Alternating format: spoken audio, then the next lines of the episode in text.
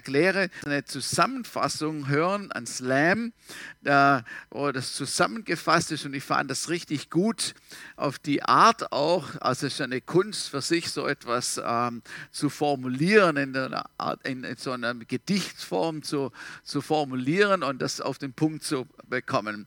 So, also dann äh, schauen wir uns das zuerst mal an und hören.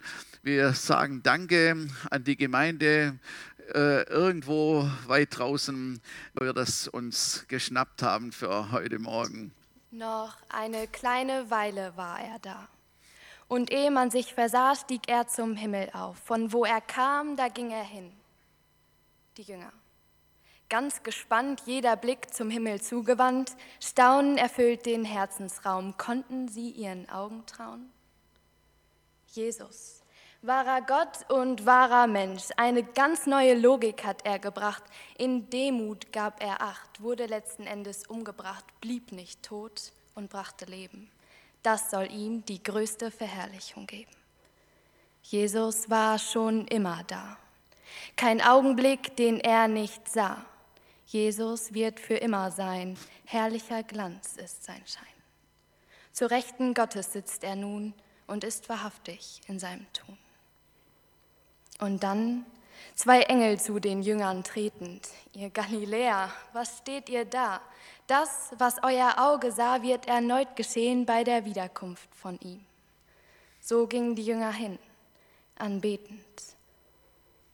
Der Herr sagte, er müsse gehen, damit wir den Beistand sehen, sein Stecken und sein Stab, den er uns gab, um Halt zu erhalten, um in dunklen Zeiten dem Weg nicht zu entgleiten. Er selbst ist der Weg die Wahrheit und das Leben. Und mit seinem Geist erweckt er neues Streben. Er revolutioniert unsere Wahrnehmungskategorien, denn der Frieden, den er gibt, der liegt außerhalb der Welt. Friede, der scheinbar unmögliche Zeiten erhält. Er revolutioniert mein Verständnis von Erkenntnis. Seine Liebe übersteigt mein menschliches Verstehen, lässt mich außerhalb naturgesetzlicher Bahnen gehen. Denn aus Liebe zu dir und zu mir kam er herab und das vorab war ein Akt voller Hingabe. Jesus kam in das Elend dieser Welt, in die tiefsten Abgründe, die das Menschenherz so quält. Da fehlen mir die Worte. Denn diese Hingabe beschreibt mehr als tausend Worte. Ein Gott, der Gemeinschaft mit mir, kleinem Menschen, will. Und oft denke ich in mir ganz still, was ist es, was ich für mein Leben will? So viele Sachen, die ich in meinem Leben anders machen würde. Jesus lenkt anders, als der Mensch es denkt. Und er schenkt für jedes seiner Kinder in jedem noch so heiklen Moment einen Tröster zur Seite. Und wenn die Angst das rationale Denken überschreite, lenkt er diesen auf eine neue Bandbreite. Denn Jesus, der Weltenüberwinder, der Hoffnungserfinder, gibt dem Herzen Mut und Kraft, da er neue Perspektiven schafft. Er sagt, glaubt an Gott, und glaubt an mich. Euer Herz verzage nicht. Denn der Glaube an die Wahrheit ist's, die siegt, die jede Lüge überwiegt. Jesus hat gesagt, ich will gehen und euch Wohnungen bereiten. Ich will in euch Wohnung machen und viel mehr, als ihr denkt, in eurem Leben schaffen. Ich will euer Alles sein. Und die Jünger sollten gehen den Auftrag vom Herrn erhalten, mit Gewissenhaftigkeit verwalten, das Leben radikal gestalten. Sie liebten ihren Gott. Sie wussten, dass er wiederkommt. Und bis dahin war das Leben und das Sterben ein Gewinn. Jünger, die Jünger schaffen, egal ob die anderen Menschen das verlachen. Die Freude ist hier an Gott zentral. Sie sendet das ausschlaggebende Signal. Sie sagt, es geht nicht mehr um mich. Sie sagt, dein Wille soll geschehen. Sie sagt, dir will ich hinterhergehen, sowohl gegenwärtig als auch zukünftig. Dienen, bis er wiederkommt. Voll ergriffen mit Herz und Verstand wurden die Jünger hingesandt. Vielen Dank der jungen Dame. Lukas, der Arzt, er ist ja der Verfasser der Apostelgeschichte und auch des Lukas-Evangeliums. Er beschreibt, wie es gewesen ist. So eigentlich fast ist es nur Lukas, der diese, diese Himmelfahrt beschreibt und was äh, alles passiert ist. Und in Apostelgeschichte 1 Vers 3, da heißt es, während 40 Tage erschien er ihnen immer wieder und sprach mit ihnen über das Reich Gottes und alles, was damit zusammenhängt. Und an anderer Stelle lesen wir auch, dass Jesus über 500 Leute noch begegnet ist, Männer und Frauen, Gläubige, und so dass kein Zweifel mehr war, er ist auferstanden, er lebt, er hat tatsächlich überwunden. Und im Vers 4, einmal war er bei einer gemeinsamen Mahlzeit und wies er sie an, Jerusalem vorläufig nicht zu verlassen, sondern die Erfüllung der Zusage abzuwarten, die der Vater ihnen gegeben hatte. Ich habe darüber ja bereits mit euch gesprochen, sagte er. Vers 5. Johannes hat mit Wasser getauft, ihr aber werdet mit dem Heiligen Geist getauft werden und das schon in wenigen Tagen.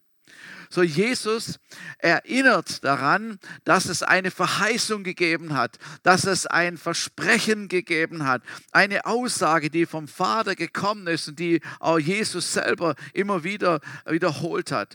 Und er hat gesagt, äh, der Johannes, er hat getauft, er hat mit Wasser getauft und die Taufe des Johannes war damals ja auch eine spezielle Taufe und zwar eine Taufe zur Buße. Das heißt, Menschen, die erkannt haben, dass ihr Leben vor Gott nicht in Ordnung war, die haben Buße getan, die sind umgekehrt. Und als Zeichen dessen ließen sie sich von Johannes taufen.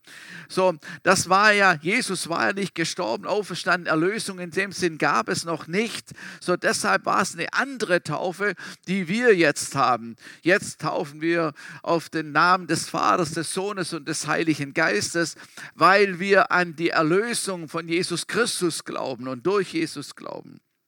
Jedenfalls Taufe, das Wort Taufe, Baptizo, bedeutet ja untertauchen, eintauchen, umgeben sozusagen, von Wasser umgeben. Und dieses Bild äh, nimmt er jetzt, um, zu, um auf die Verheißung hinzuweisen. Sagt, die Verheißung, jetzt ihr Jünger, ihr meine Gläubigen, ihr meine Freunde, ihr werdet mit Heiligem Geist getauft werden. Eine andere Dimension soll sein umgeben, eingehüllt, äh, wie mit dem Wasser so umgeben, so mit dem Heiligen Geist umgeben. Das zeigt, dass es eine zusätzliche oder eine andere Erfahrung sein würde, wie die Jünger bereits erlebt hatten.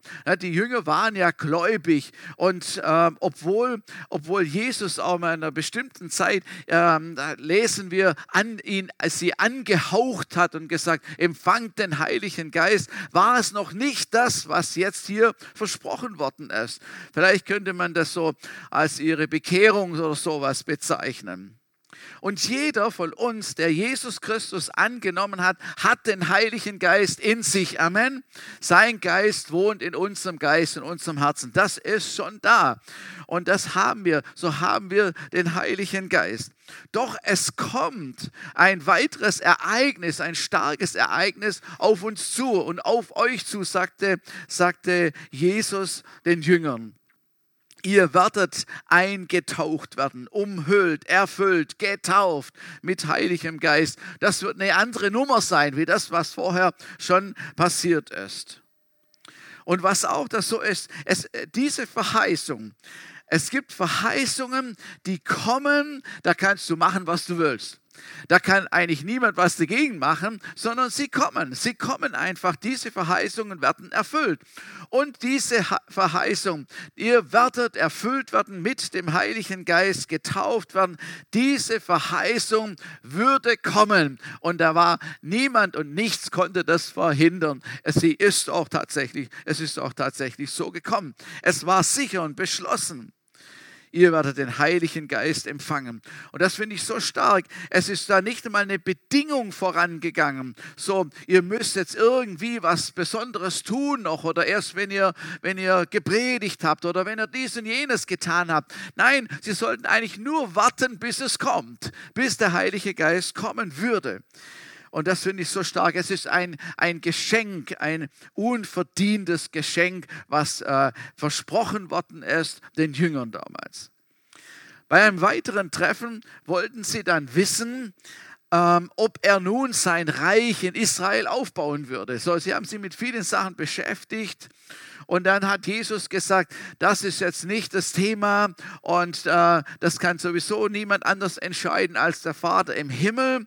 Und sie hatten auch nicht wirklich verstanden, was da passiert. Und sie hatten auch nicht wirklich verstanden, dass ja Jesus sein Reich, was er aufbaut, ja nicht sich auf Israel konzentriert, nur auf Israel, sondern das, was wir jetzt als Reich Gottes bezeichnen, ist dort, wo Jesus Christus der Herr ist. Und das Reich Gottes ist überall, wo er regiert. So, er hat, er hat äh, also dieses Thema nicht weiter berührt, sondern kommt sofort wieder zurück auf die Verheißung, auf das, was ihm, worum es ihm wirklich ging jetzt so die, in seinen letzten Worten. Und er fasst es noch einmal zusammen. Er vertieft es noch einmal im, im, im Kapitel 1, Apostelgeschichte, Vers 8.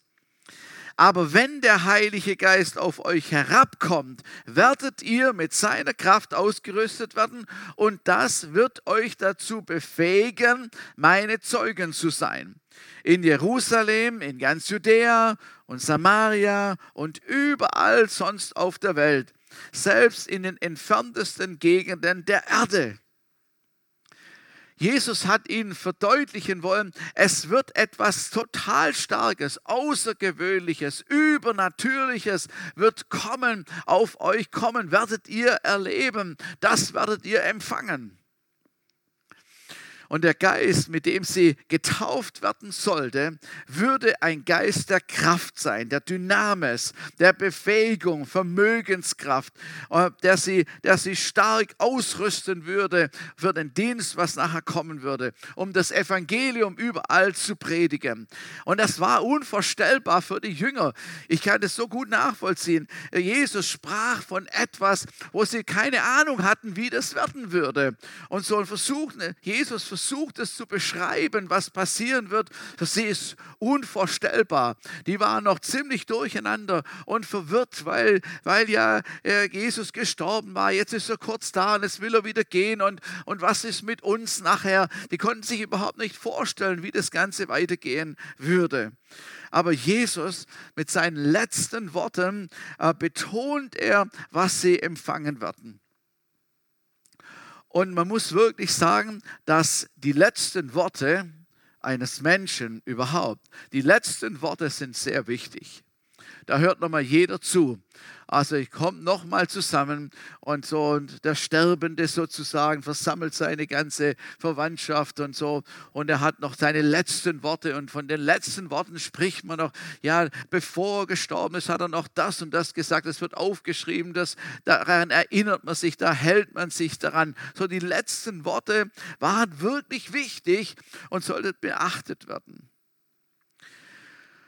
Und einige Zeit vorher hat, er, hat Jesus ja ihnen schon gesagt, es ist gut, dass ich weggehe. Es ist gut, dass ich weggehe. Steht in Johannes 16, Vers 7. Doch glaubt mir, es ist gut für euch, dass ich weggehe. Denn wenn ich nicht von euch wegginge, käme der Helfer nicht zu euch. Wenn ich aber gehe, wird er kommen oder werde ich ihn zu euch senden. Der Helfer, der Beistand, der Parakletos, so wie es heißt, der, der Heilige Geist. So, Jesus hat gesagt, Leute, es ist wichtig, es ist der Plan, es ist kein Unfall, ich werde weggehen und das ist gut so, für euch gut so und für alle anderen ist es gut, weil wenn ich weg bin, kann der Heilige Geist kommen. Und das bedeutet eine andere Dimension. Vorher war der Menschensohn einfach nur an einem Platz und dann musste er weiterreisen an einen anderen Platz. Aber wenn der Heilige Geist kommen würde, würde man, er würde immer eine neue Dimension erleben, nämlich, dass Jesus durch den Heiligen Geist überall sein kann und überall wirken kann, einwirken kann und Menschen berühren kann. Das, was wir jetzt auch so erleben auch im, im neutestamentlichen Zeit. So, deshalb, es ist so wichtig, dass der Heilige Geist einen Platz hat in unserem Leben und in unserer Gemeinde natürlich. Der Heilige Geist ist uns sehr willkommen. Amen. Der Heilige Geist ist uns sehr willkommen. Und wir dürfen ihn auf keinen Fall vernachlässigen oder, oder wie ein Es betrachten. Irgendwie gibt es eben auch noch in der Dreieinigkeit, sondern er ist total wichtig. Eine wichtige Person für uns und für unser Leben, für die Gemeinde. Der Heilige Geist ähm, ist gekommen, um zu unterstützen und um Kraft zu geben, uns zu lehren und vieles andere noch. Im Epheser sagt Paulus mal, dass wir den Heiligen Geist nicht dämpfen sollen oder auslöschen sollen. Das heißt, ihm einfach nicht äh, einfach permanent äh, nicht zu beachten würde bedeuten, wir löschen ihn aus. So, dann äh, hört es langsam auf, so äh, ihn zu spüren oder äh, sein Wirken zu merken, weil er sozusagen abgelehnt wird. Im Lukas-Evangelium schreibt äh, er noch in Kapitel 24, Vers 50, Jesus führte die Jünger aus der Stadt hinaus bis in die Nähe von Bethanien. Dort erhob er die Hände, um sie zu segnen. Und währenddem er sie segnete, wurde er von ihnen weggenommen und zum Himmel emporgehoben. Segnen bedeutet ja Gutes zu sprechen, Gutes hineinzusprechen. Also ich weiß ja nicht, wie, die, wie lange diese Prozedur gedauert hat, wie, wie lange es ging, bis Jesus nicht mehr zu sehen war. Keine Ahnung. Auf jeden Fall heißt es, er bereitete seine Hände auf, aus und segnete seine Jünger. Und die schauen zu ihm auf. Und währenddem er sie segnete und sagte, ihr werdet Gutes empfangen, ihr werdet richtig gute Sachen erleben. Der Herr ist mit euch und ich werde mit euch sein. Was immer er an Segensworte noch gesprochen hat, äh, fuhr er wie im Fahrstuhl Fahrstuhl auf und war irgendwann in den Wolken nicht mehr zu sehen. Also die, die Jünger, die haben ja wirklich viel verkraften müssen und haben vieles gesehen und Übernatürliches erlebt und jetzt noch eine, eine Himmelfahrt erlebt. So was gab es bei Elia mal, da hatten sie vielleicht schon mal davon gehört. Aber jetzt das so zu sehen und Jesus ist weg und es ist wieder etwas Neues passiert. Und, und als sie wieder hier äh, runterschauten, plötzlich waren da noch wieder zwei Engel auch noch da so zwei Engel, die dann zu ihnen sprachen und, und sagten, ja, was guckt ihr so in den Himmel hoch? Ja, das, natürlich gucken sie in den Himmel hoch, weil da Jesus gerade eben weg ist. So.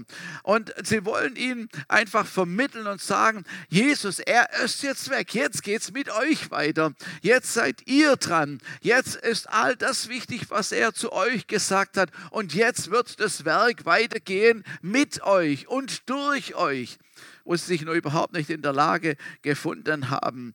Aber er sagt, die Engel sagen noch, so wie ihr ihn jetzt habt auffahren sehen zum Himmel, so wird er auch wieder auf die Erde zurückkommen. So, das war schon die nächste Verheißung, die hier geschehen ist und was auch vorher schon immer wieder mal äh, gesagt worden ist.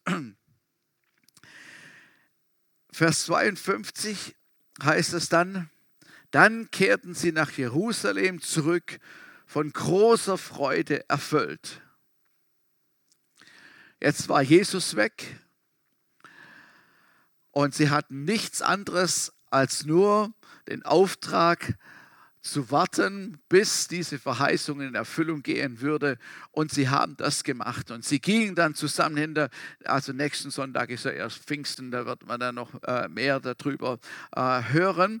Aber was hier, was die Jünger gemacht haben, sie waren gehorsam, sie haben das äh, angenommen und sie gingen voller Freude, um die Erfüllung der Verheißung für sich zu erleben. Ich weiß ja nicht, ob ihr Überraschungen liebt. Liebt ihr Überraschungen? Kommt drauf an, ne? aber das weiß man halt vorher nicht, was für eine Überraschung es ist. Sonst könnte man sich ja gleich dafür entscheiden. Ich, ich muss sagen, ich, ich mag Überraschungen. Äh, das gefällt mir total, wenn meine Frau schon manchmal gesagt hat, wenn du, wenn du heimkommst, dann gibt es eine Überraschung. Und so da denken oh, was kann das sein? Überraschung, jemand sitzt daheim und wartet auf uns oder äh, es ist irgendwie ein Riesenpaket angekommen, wo Günther draufsteht oder was auch immer, äh, was, was für eine Überraschung. Also man geht beflügelt nach Hause und so, und was ist die Überraschung? So, äh, also wenn, wenn, wenn man enttäuscht ist, ist auch eine Überraschung. Also es bleibt einfach eine Überraschung. Und äh, Überraschungen, ich, ich finde es schön. So, aber jetzt bei den Jüngern war es ja wirklich auch eine Überraschung, also die kommen würde, weil sie nicht wussten, was genau passiert. So, also Jesus war jetzt weg, gen Himmel gefahren. Die Frage, wo ist er jetzt?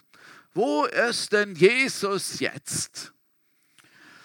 Und wir haben das vorher in diesem Slam schon gehört, wo er ist.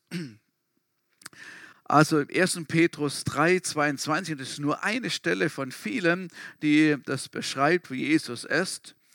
Da heißt es, Jesus, der jetzt, nachdem er in den Himmel gegangen ist, auf dem Ehrenplatz an der rechten Seite Gottes sitzt und dem die Engel und alle Mächte und Gewalten unterstellt sind.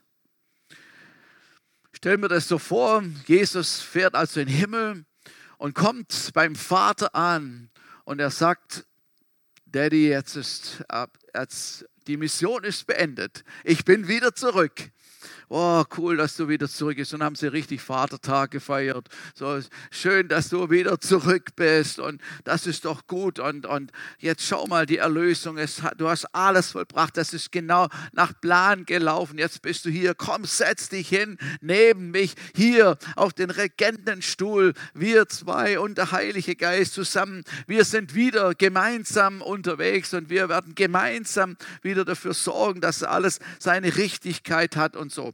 Und der Vater im Himmel überträgt ihm die ganze volle Autorität, die er auch selber hat.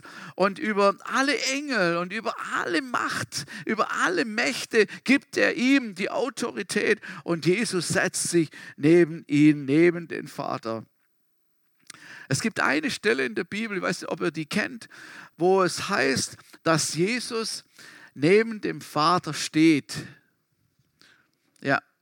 Und zwar, also das war noch gar nicht so lange dann danach, als Gemeinde entstanden ist und Erweckung war. Und da gab es einen Mann namens Stephanus.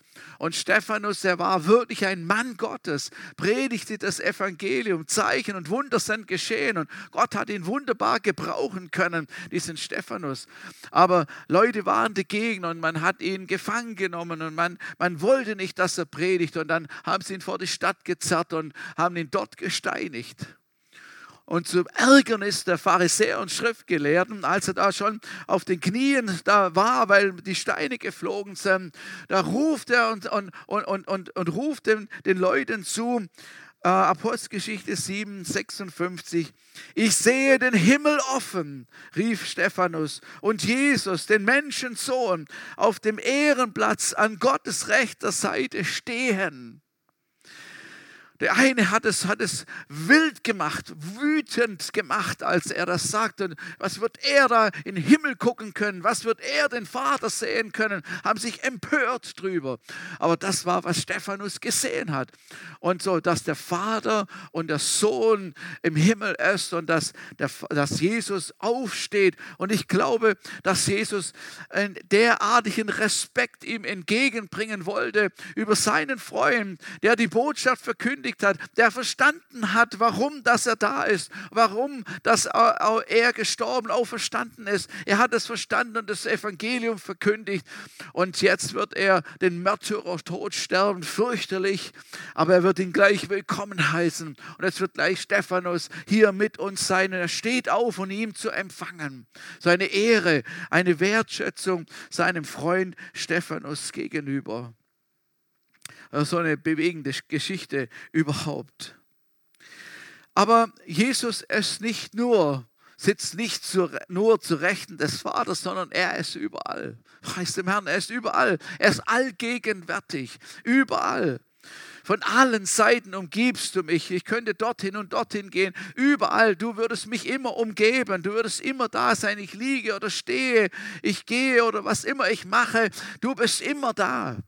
Und das ist das, das Unbegreifliche, aber das ist Starke, dass Jesus immer da ist, mit uns ist. Das ist so eine starke, so eine starke Sache, was wir menschlich eigentlich überhaupt nicht begreifen können. Auch in der Dimension äh, nicht begreifen können. Wir sind niemals alleine. Wir sind niemals alleine. Er, er ist in uns. Wir leben mit ihm und er ist unter uns. Er ist auch jetzt hier unter uns. Er ist hier, so wie er es auch versprochen hat. Apostelgeschichte 17, 28 sagt es Lukas so, denn in ihm, dessen Gegenwart alles durchdringt, leben wir, bestehen wir und sind wir. Wir sind ihm ziemlich nahe. Amen.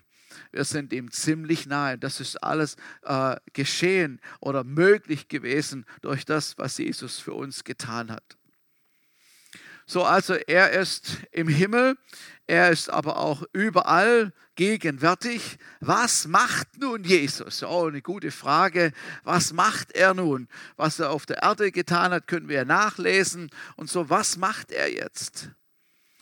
Was er was er leidenschaftlich tut, ist, er wartet und erwartet, dass noch mehr Menschen zur Erkenntnis der Wahrheit kommen. Er möchte nämlich, dass alle die Wahrheit erkennen und annehmen, dass alle gerettet wird. Jesus möchte eigentlich, dass der Himmel voll von Menschen wird. Amen. Er möchte, dass viele gerettet werden.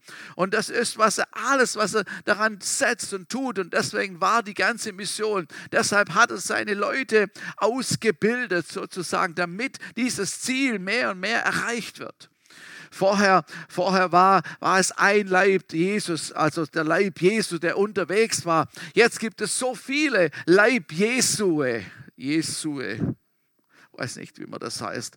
Auf jeden Fall, äh, der Heilige Geist wohnt in uns, ein Tempel des Heiligen Geistes, in jedem von uns. Das heißt, überall sind Menschen, in denen Jesus Christus wohnt, der Heilige Geist ist und wo genau das passiert, was Jesus nur an einem Platz tun konnte. So gewaltig. So, also was macht Jesus? Er erwartet und, und, und freut sich über jeden, der zur Erkenntnis der Wahrheit kommt und er ist für die Seinen da. Die Bibel sagt, dass er ein Fürsprecher ist. Es sagt sogar, ich kann mir das eigentlich, ich weiß nicht warum, dass das Gott überhaupt zulässt, aber dass der Verkläger kommen würde und Tag und Nacht die Gläubigen verklagt und sagt, oh, hast gesehen, was der Rainer wieder gemacht hat und, und was Henry getan hat. Und wie wenn da so Anklage vor Gott kommt und sagt, schau mal an, was er gemacht hat. So wie, ähnlich wie bei, bei Hiob, nur hat er da nur das Gute gesehen gehabt oder gab es nur Gutes dazu berichten. Aber Ankläger. Und dann ist Jesus und er sagt, ich, es ist nichts es ist nichts. Es ist alles bereinigt. Es ist alles gerecht gemacht. Es ist gut. Mach, dass du verschwindest hier. Ein Fürsprecher, der für uns eintritt auch. Und ich, als so nachgedacht habe, habe ich gedacht, ja, Jesus hat ja wirklich viel zu tun, also auch mit uns so. Also hat er schon viel zu tun mit seinen, mit seinen Leuten, mit seinen Freunden und die vielen Gebete, die rund um die Uhr ständig gebetet werden, überall, die einen schlafen, beten die anderen, überall auf der ganzen Welt wird ständig gebetet und äh, Bitten steigen zu ihm auf und er hört es, also er hat wirklich viel zu tun. Und da wird er angebetet an, an verschiedenen Plätzen dieser Welt zur gleichen Zeit und so wird er angebetet. Er genießt es, nimmt es an, hat wirklich viel zu tun. Und er ist da, um das anzunehmen und anzuhören. Als wir letzte Woche ähm, habe ich äh, mich mit Loni zusammen haben wir gebetet oder wir haben auch was gesungen und dann sagen wir äh, dieses Lied äh, Du bist ein wunderbarer Hirt. Ich weiß nicht, ob ihr das noch kennt. Auf jeden Fall, also äh, angelehnt an den Psalm 23. Du bist ein wunderbarer Hirt. Und, und da heißt es ja auch oder in dem Psalm heißt es: Du deckst vor im Angesicht meiner Feinde deckst du mir einen Tisch Und das singt man dann das so. Und als ich dann äh, nachher so noch äh, alleine war vor Gott und gebetet habe und so, dann äh, kam, mir, kam mir dieser Text wieder in den Sinn. Ein Tisch, du deckst mir einen Tisch. Und, und dann war es mir wie wenn der Herr zu mir sagt und, oder mich fragt, was soll ich denn auf diesen Tisch drauf tun? Also wenn wir, wenn wir zum Beispiel Frühstücksgäste haben, dann, äh, dann deckt die Loni den Tisch mit, was es halt so gibt, was immer wir haben. Und, und wenn sie weiß, wenn sie weiß, dass die, die kommen, eben, äh, keine Ahnung, keine Erdbeermarmelade mögen, dann gibt es natürlich keine Erdbeermarmelade. Aber wenn es irgendwas anderes weiß, die wird gewünscht, dann gibt es das oder so. Ähm, aber dann könnte es trotzdem noch sein, dass die Gäste, die kommen, sagen, also das wird in real nicht sein, aber wenn sie sagen, ach, jetzt äh, hätte ich mir so Lachs gewünscht, aber ja, gibt es ja nicht mal Lachs hier. So. Aber das wird, wird, natürlich nicht passieren. Aber so. Und, und all das, es kam, also ich sah so äh, einmal den, den, gedeckten Tisch, die meine Frau vorbereitet, so am Frühstückstisch und so. Und, ähm, und er sagt mir, was, was soll ich auf den Tisch draufpacken? Und da habe ich mir so Gedanken gemacht und habe gedacht, was, ja, was, was würde ich mir denn wünschen? Was soll auf diesem Tisch stehen? Und dann kam mir auch eine ganze äh, Latte an Sachen, was, was ich mir wünschen würde, dass der Herr da draufstellt. Und dann habe ich wieder den Eindruck gehabt, dass der Herr zu mir sagt, ich habe alles da. Und, dann, und, und das war dieser Vergleich, dass wir vielleicht nicht alles da haben, was sich jetzt Menschen wünschen würden oder total gerne essen oder auch jetzt brauchen und sagen, oh, tut mir leid, ich habe, ich habe die Eier, alles ist da, es tut mir leid, aber den Lachs habe ich jetzt, es tut mir leid, ich habe keinen Lachs da. Aber dass der Herr sagt, ich habe alles da. Und ich finde einfach, das, das hat mich so berührt. Und dann, und dann habe ich mir das aufgeschrieben und so und was ich auf den Tisch was ich mir auf dem Tisch wünschen würde und was ich dann im Glauben nehmen würde. Das können wir jetzt noch ein bisschen in Erinnerung, also noch ein bisschen im Hinterkopf behalten. Ich komme da gleich noch einmal drauf zurück. Noch eine andere Frage erst. Wann kommt Jesus wieder? Weil die Engel, die haben ja gesagt, so wie er hochgefahren ist, so kommt er auch wieder runter. Und die Jünger haben gedacht, das, äh, das wird ja bald sein, wird schon bald wieder kommen. Ne, so. Und das zieht sich jetzt hin. Äh, die ganzen vielen Jahre zieht sich das jetzt hin. Wann kommt er wieder? Und das ist eine große Frage, die uns beschäftigt, einen mehr oder weniger. Und man muss sagen, wir wissen es nicht. Wir wissen nicht, wann er wiederkommt. Aber es ist wie mit der Verheißung mit dem Heiligen Geist, er wird wiederkommen. Da kann man machen, was man will. Da können es die Leute gerade was anderes sagen. Die sagen, das glauben wir überhaupt gar nicht. Wir wollen auch gar nicht, dass er wiederkommt. Egal, er wird wiederkommen. Amen. Er wird wiederkommen. Das ist festgelegt im Wort Gottes. Und das ist auch, woran, woran, äh, äh woran wir glauben und was wir erwarten. So, also es hängt nicht vom Glauben der Menschen ab. Die Bibel zeigt uns nur, dass es eine Möglichkeit gäbe, es Wiederkommen Jesu zu beschleunigen. Das heißt, wenn, wenn ganz viele Leute sehr viel schneller errettet werden würden und zum Glauben kommen würde, weil die Bibel sagt, wenn die Zahl voll ist, und die kennt nur der Herr, wenn die, wenn die Zahl voll ist, dann wird er wiederkommen so wie ihr ihn habt aufsteigen sehen, so kommt er herab in den Wolken. In einem Augenblick. Entrückung nennt das die Bibel. Als ich gestern, als ich gestern Rasen gemäht habe, ähm, dann, äh, dann, dann war der Akku leer und weiß ich, und ich bin dann reingegangen und dann habe ich im ganzen Haus meine Frau gesucht. Dachte, hey, wo ist denn die? Wo ist denn die? Im Keller, noch ganz oben und überall Loni, Loni. Also normalerweise geht die nicht weg, ohne dass sie was sagt. Und ich denke, ja, das gibt es doch gar nicht. Wo ist die? Und dann, und dann dachte ich einen kleinen Augenblick, nein, Es konnte ja eigentlich nicht sein. Aber, aber einen kleinen Augenblick, wenn jetzt Entrückung wäre, gewesen wäre und ich wäre nicht dabei, wie scheiße hätte ich mich gefühlt. Also das wäre wirklich, aber es, es, konnte ja nicht sein, ne? wir, wir, gehen ja gemeinsam dann in den Himmel. Aber, aber trotzdem, ein, ein, ein klein, einen kleinen Augenblick. Die Bibel sagt, das wird ein großer und schrecklicher Tag sein. Für die einen ein großer Tag. Äh, das ist, woran wir geglaubt haben, was wir erwartet haben. Jetzt endlich ist es soweit und wir fahren auf zum Himmel in Wolken, in Wolken mit Jesus zusammen. Und für andere wird es ein schrecklicher Tag sein. Also wirklich, also das war nur, nur, nur ein Hauch einer Sekunde, Klein, klein. Aber ich habe gedacht, wie schrecklich muss es sein, wie schrecklich muss es sein, wenn Jesus wiederkommt und man ist nicht dabei. Es muss fürchterlich sein. Vor allem, also gut, die einen werden es ja gar nicht merken zunächst. Ne? Die, die eh nicht an Jesus geglaubt haben, die werden es erst später irgendwie erfahren, wie, wie hängt das zusammen. Und dann werden vielleicht auch die, die Hinterbliebenen, äh, ehemals Frommen, die jetzt wieder fromm werden oder so, äh, irgendwie eine Erklärung finden dafür.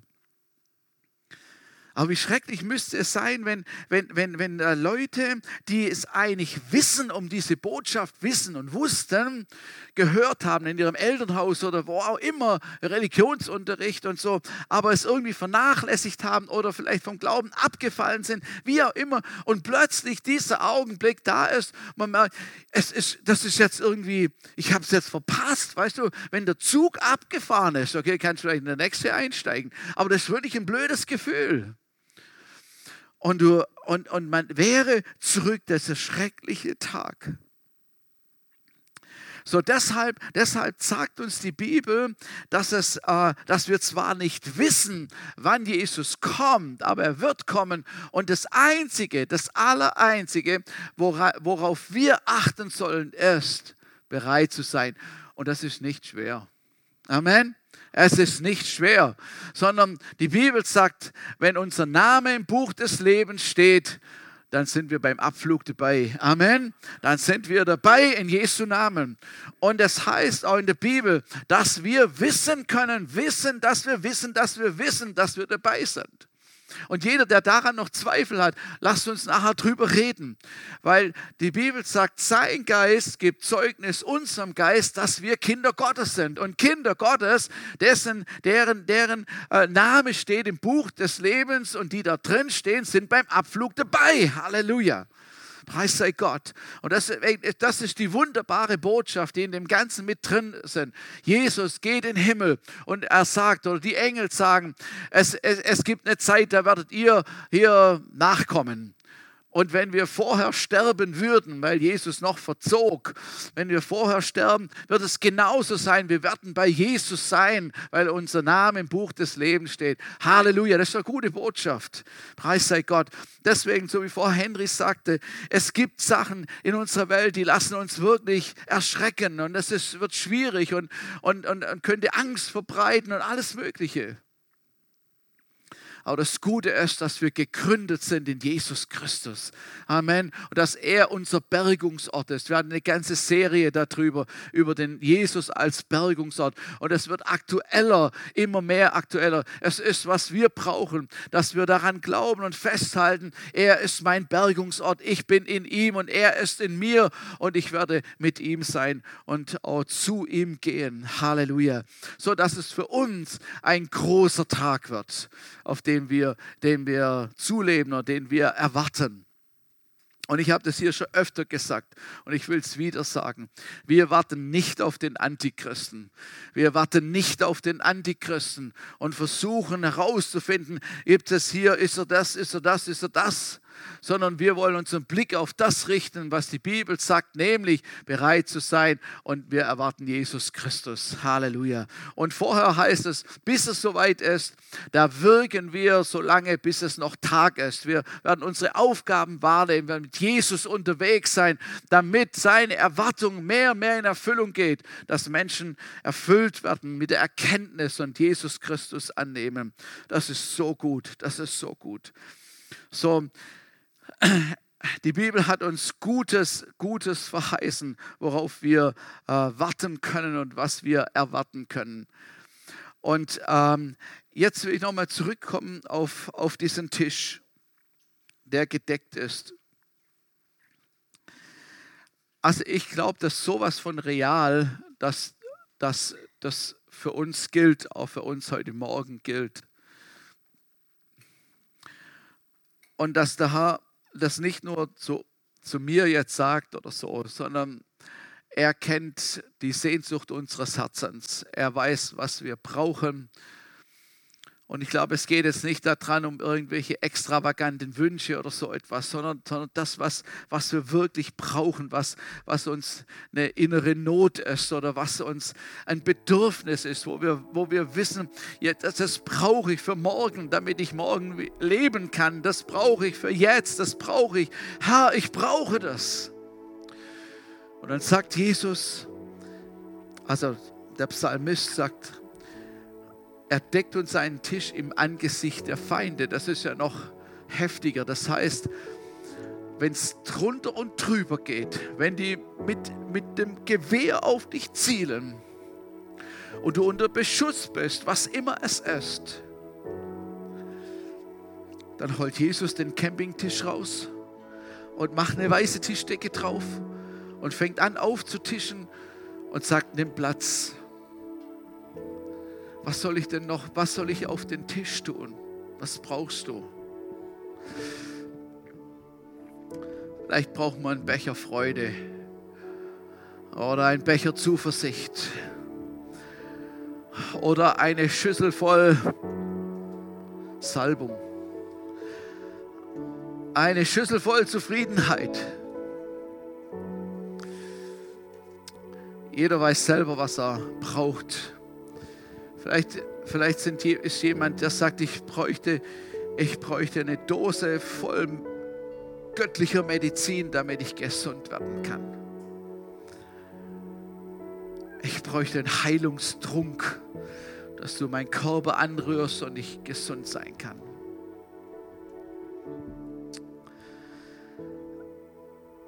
Und Jesus sagt, ich habe alles da.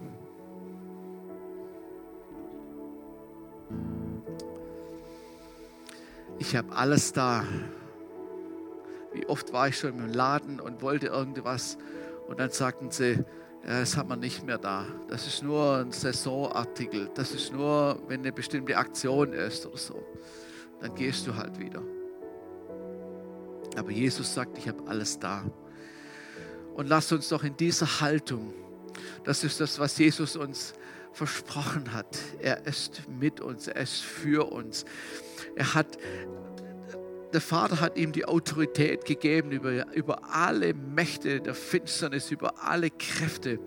Und er hat gesagt, ich bin in euch und mein Name ist in euch. Das heißt, dass der Name Jesus uns auch jetzt befähigt, dass wir Herr sein können und dass der Feind unter unseren Füßen ist und er uns nicht ständig drangsalieren und niedermachen kann und zerstören kann, sondern im Namen Jesus ist die Kraft, wo sagt, er ist unter unseren Füßen. Amen.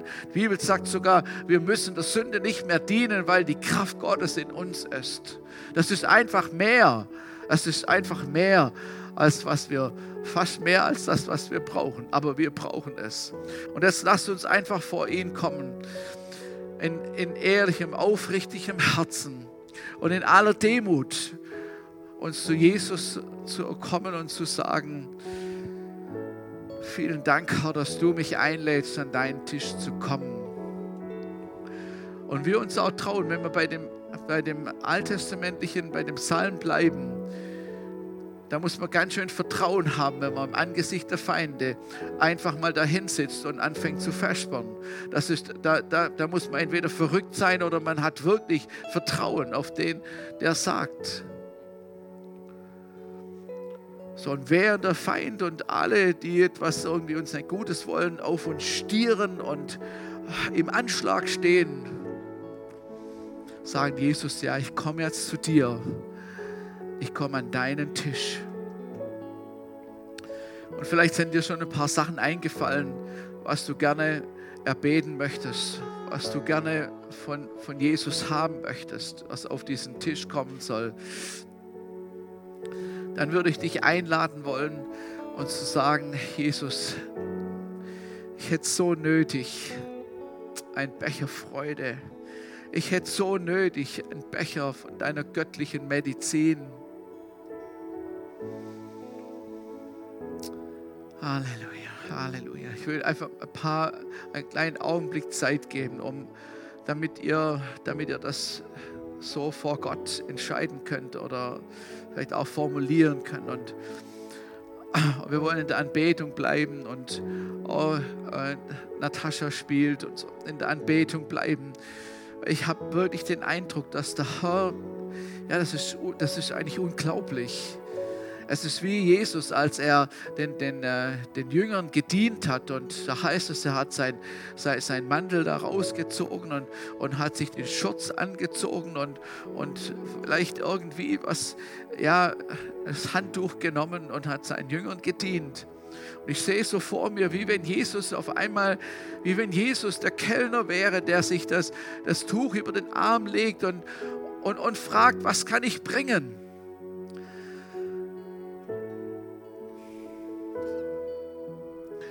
Jesus ist gekommen, um zu dienen und da kommt es wieder. Deswegen ist es voll, voll und ganz biblisch, obwohl es uns eigentlich beschämt. Aber es ist voll und ganz biblisch. Was kann ich, was kann ich dir bringen? Halleluja. Jesus, Jesus. Jesus, wir danken dir. Jesus, wir danken dir für dein Angebot. Wir danken dir, dass du alle Macht hast und alle Kraft hast. Danke dir, dass dein Wort keine leeren, hohlen Worte sind, sondern dass da geballte Kraft dahinter steht. Möglichkeiten ohne Ende. Eine Quelle, die nie versiegt. Halleluja.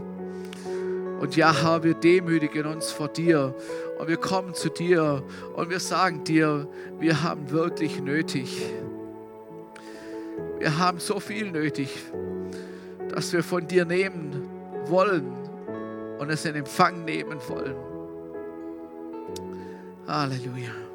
Halleluja. Braucht jemand von euch einen Becher Medizin heute Morgen? Könnt ihr mal, ihr mal strecken, die Becher voll Medizin von, von Jesus brauchen? Aha. Aha.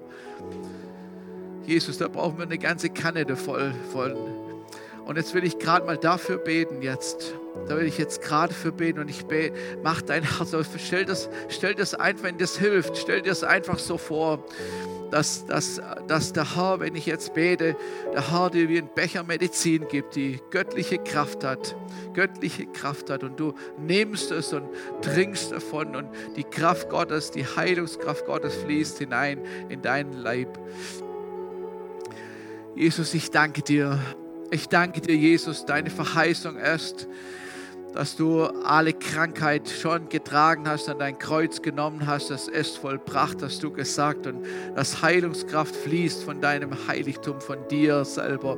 Und ja, Herr, wir nehmen das jetzt in Anspruch im Namen Jesus. Herr, überall dort, wo jetzt Heilung notwendig ist, Jesus diejenigen, die jetzt im Glauben diesen Becher von Medizin nehmen und daraus trinken, im Namen Jesus. Ich danke dir, Herr, dass jetzt eine Heilungskraft hineinfließt in die Leiber, die im Livestream, im Namen Jesus, dass deine Heilungskraft hineinfließt jetzt in Jesu Namen. Und ich bete, dass Schmerzen weichen, dass Krankheit weicht, dass Plage geht in dem Namen Jesus. Und sei los von deiner Plage, sei los deine Plage im Namen Jesus. Und ich bete, dass jetzt Heilungskraft hineinfließt, Wohltat, Erquickung, Stärkung, jetzt im Namen Jesus, im Namen Jesus.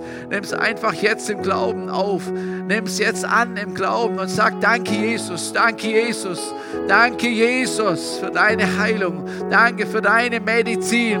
Danke für deine Kraft jetzt, jetzt im Namen Jesus. Halleluja. Danke, Herr, dass es jetzt passiert. Im Namen Jesus, im Namen Jesus. Halleluja. Ehre sei dir, Herr. Danke, Jesus, dass es wirkt, dass es jetzt wirkt. Herr, ich danke dir, dass deine göttliche Medizin die Leiber durchströmt im Namen Jesus und dass es wirklich dass es wirklich wirkt jetzt im Namen Jesus. Halleluja. Halleluja. Jesus, wir brauchen einen Becher, nein, wir brauchen eine Kanne voll Freude, Halleluja, von göttlicher Freude, Herr, wie es dein Wort sagt.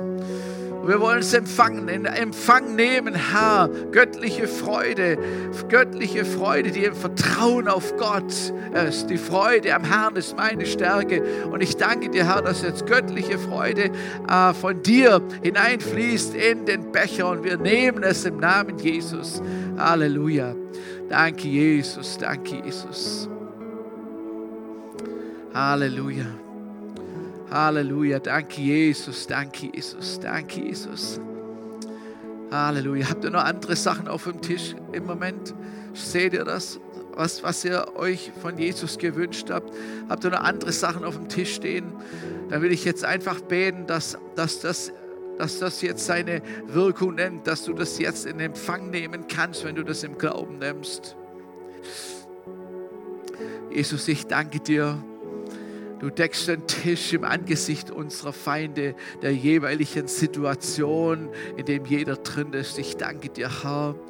Und ich danke dir, Jesus, dass du die Sehnsucht unseres Herzens gehört hast, auch von meinen Geschwistern gehört hast, was, was sie gerne von dir in Empfang nehmen würden. Und ich danke dir, Herr, dass es jetzt geschieht, dass sie jetzt empfangen im Namen Jesus, dass sie jetzt empfangen und niemand und nichts hindert, auch kein Geist des Zweifels oder des Unglaubens im Namen Jesus, sondern wir nehmen es in Anspruch jetzt in Jesu Namen.